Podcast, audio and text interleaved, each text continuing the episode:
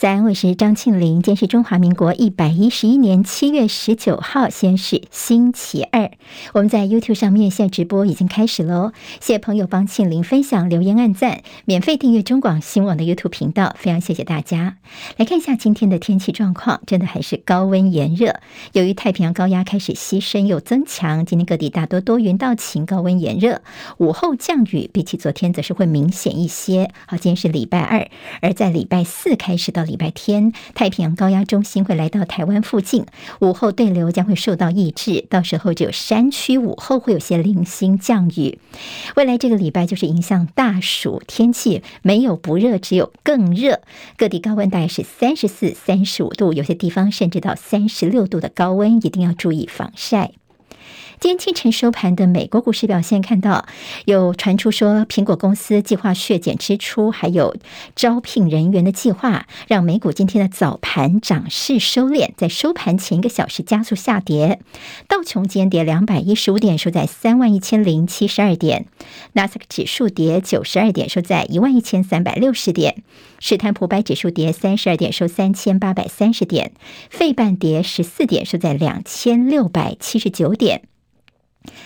投资对经济衰退担忧有所缓解，现在欧洲主要股市都是小幅上扬的。由于通膨屡创新高，所以欧洲央行在礼拜四的时候要召开利率决策会议，几乎笃定在欧洲这边会出现十多年来的首次升息，而幅度呢预测大概在一码甚至到两码都是有可能的。好，另外在十九号今天要看到是美国参议院可能在今天会表决补贴晶片公司强化半导体对中国大陆竞争力的。的晶片法案，好，在美国的国内半导体公司一些杂音哦，有些公司是表示反对，因为担心最后的法案措辞是比较有利于英特尔等一些公司。那么像超微、高通跟辉达现在都有点担心。另外看到了美国众议院议长佩洛西在前几天他大买 NVIDIA 的股票，好，在这个晶片法案表决之前，他的动作也引起了外界的质疑。英国高温炎热，包括英格兰跟威尔斯地区尤其严重。伦敦有国际机场因为跑道融化，航班大乱，担心轨道高温变形，所以在英国的地铁跟火车都减速减班。气象预测，英国本周恐怕会出现摄氏四十三度的高温记录。法国也是有热浪的，在法国许多城镇都创下了当地的历史新高温。除了乌俄战争造成乌克兰的小麦没有办法出口，欧洲的热浪，粮食供应更加雪上加霜。法国说，今年的软质小麦出口恐怕比去年少百分之七点二，而欧盟也下修了产量的预测。俄罗斯总统普廷、土耳其的总统埃尔段、伊朗总统莱西今天将要碰面，讨论叙利亚危机。另外说呢，俄罗斯、乌克兰、土耳其跟联合国呢，他们这个礼拜有可能会签署个协议，就是要恢复从乌克兰透过黑海来输出谷物。担忧没有俄罗斯的天然气会不足以度过这个冬天。欧盟现在积极的寻求俄罗斯以外的天然气的供应来源。欧盟执委会主席范德莱恩说，现在正寻求从亚塞拜然进口多一倍的天然气。继四月份的会议失败之后，欧盟跟中国间将再举行贸易对话，讨论的是包括供应链、能源跟投资等议题。不有学者分析说，现在中国跟欧盟的关系是处于低点，双赢似乎已经不可能存在了，所以这次对话也有可能难以突破。南华早报报道说，中国大陆已经邀请法国总统马克宏、德国的总理肖兹等欧洲领袖，十一月份的时候到北京跟习近平。后面，大陆还找了意大利的总理德拉吉，还有西班牙的总理桑杰士。不过，目前这四位领袖还没有决定他们是否受邀。川普任内的白宫医生评估拜登的认知能力，觉得说拜登的认知能力真的出现问题，甚至说恐怕没有办法撑到他这个任期结束。服务七任美国总统超过半世纪，现年八十一岁的白宫首席防疫专家佛奇他说，他计划在拜登这个任期在结束之后，他自己也要退休了。接下来进行十分钟早报新闻，我们用十分钟时间快速了解台湾今天的日报重点。好，我们看今天的报纸，先从联合报看起，标题叫做“买 F 十六 M”。F 十六 V 没有飞弹，我们台湾正在吃等。好，那么还记得吗？在上个礼拜，拜登他任内的第五次的对台军售，在相关的一些包括战车的零附件跟技术协助，总额是三十二亿多台币。又看到大陆的外交部跟国台办昨天纷纷表达反对美国对台湾军售。好，包括了大陆的。外交部发言人汪文斌说呢，这个一中原则还有美中三个联合公报，所以呢，对于美国售台湾军售问题，他们已经提出谴责跟交涉了。另外，昨天看到大陆国台办的发言人朱凤莲也说呢，美国现在是纵容支持台独势力，主要就是针对美国的对台军售。好，那么昨天我们看到有贵客来到台湾，这两天呢，欧美贵客分别来哦，包括说美国的国防部的前部长艾斯博，他率领了大西洋理事会访问团，昨天来台湾访问。好，昨天他跟国民党主席朱立伦碰面，在昨天的这碰面当中，朱立伦也转达了他非常关心的是包括台湾的兵役啦，还有后备制度，另外民众的自我防卫的决心也是他非常关心的。好，艾斯培等人在。今天将跟蔡英文总统来见面。另外看到有官员来的是在欧洲议会的副议长，今天会到访。好，那么在这两天的一些呃美欧的一些呃重要人士来到台湾，这也是今天在媒体关注的焦点。那么今天联合报呢是看到说这么多人来，其实在军售方面，我们倒是发现有一个问题哦，就是我们对美国所采购的六十六架 F 十六 CD 的战机。好，那么这样的一个战机虽然说要给台湾，但是呢，我们希望能够有长程的。公路飞弹这些装备，但是到现在美国都还没有来签发发价书。也就是，我们这六十六架新的战机，如果没有办法有我们想要的飞弹的话呢，恐怕战力是难以发挥。现在我们也只能够痴痴的等待。今天在已读不回呢，美方对于台湾的要求似乎是视而不见吗？美方的态度也搞考验我们的军购决策力。好，那么美方除非你自己严明说绝对不卖给台湾，但是呢，我方势必是会要等下去，来等待是不是在对台军售方面能够拿到我们所想要的东西。西，《中国时报》今天在内页则提到说，美国在之前，其实我们看到说，三月份的时候呢，他们的这个国防的前参谋首长联席会议主席曾经来到台湾访问的时候，那时候有一个传言说，美国希望游说台湾能够来买第二座的预警雷达。我们现在其实，在新竹的乐山阵地这边，其实已经有个预警雷达了。美国说南部这边似乎也应该要来一部吧。那么，其实我们的国防单位现在并没有点点头哦。好，那么这个预警雷达呢，其实真的是非常的贵。它的主要作用呢，就是可以争取大概五到七分钟的预警时间。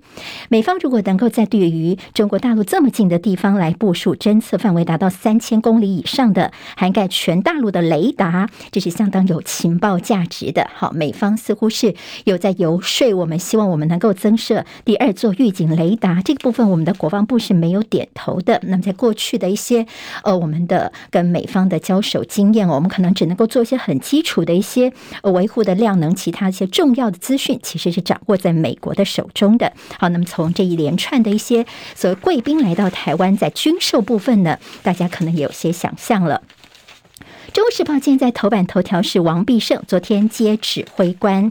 好，我们的疫情指挥中心昨天早上的时候是卫福部长陈时中他交接给薛瑞元。昨天下午在指挥中心也有一个交接仪式，是交接指挥官哦给王必胜。好，王必胜呢，他之前因为他有这个外遇生女的风波，后来呢，大家一直都没有机会遇到他去跟他询问，所以昨天在这个记者会上面，媒体是问了两次，问了三次，问他说之前你的这个林小姐的事件，后来。你的太太有谅解你吗？指挥官王必胜呢，对这个问题真的有点尴尬哦。那他一开始呢说好就跳过去就不回答。那媒体又再问一次，他就说好，我们的会议就到今天结束。好，昨天看到王必胜在这个所谓的外面的夫人的这个问题呢，是态度有些尴尬的。好，另外比较尴尬的一个场面，今天被媒体大作是新任的卫福部长薛瑞元。昨天在卫福部长的交接典礼上面呢，他还特别说：“哎，我会唯一的夫人，我不会让我的唯一的夫人失望。”等等一些说法。好，那么大家的说法就是说：“哎，你好像是有点在酸王必胜吗？”那今天在媒体就说是一届的高手过招哦。薛瑞文为什么一再强调说自己的是唯一的夫人呢？那么似乎他也说：“哎，我这个只是事实上的陈述。”陈时中他昨天上午接受媒体的周玉蔻的专访哦，他也提到了王必胜的问题。他说：“哎呀，大家都会犯错啊，要给王必胜一个机会哦。那么事情处理好就好了。好，不过现在这绯闻也让王必胜的新官刚上任呢，他也面临到了一些挑战。”好，那么在夫人部分，我们看到昨天陈佩琪是柯文哲的妻子陈佩琪，她昨天也跳出来，非常的不高兴，到底怎么一回事呢？原来是因为这陈时中在接受周玉蔻访问的时候呢，他就呃讲了一些问题，像是说啊，会不会你太太干政啊？会不会在脸书上面写东西骂人等等？陈时中就笑说啊，我的太太没有在脸书上面骂人的习惯哦。好，那么有点指桑骂槐，所以陈佩琪呢就生气了。他其实已经大概四个月都没有在脸书上面。发文好，他现在也打破沉默。他昨天怎么说呢？他说：“请你说清楚是哪一个夫人在干政，到底干什么政呢？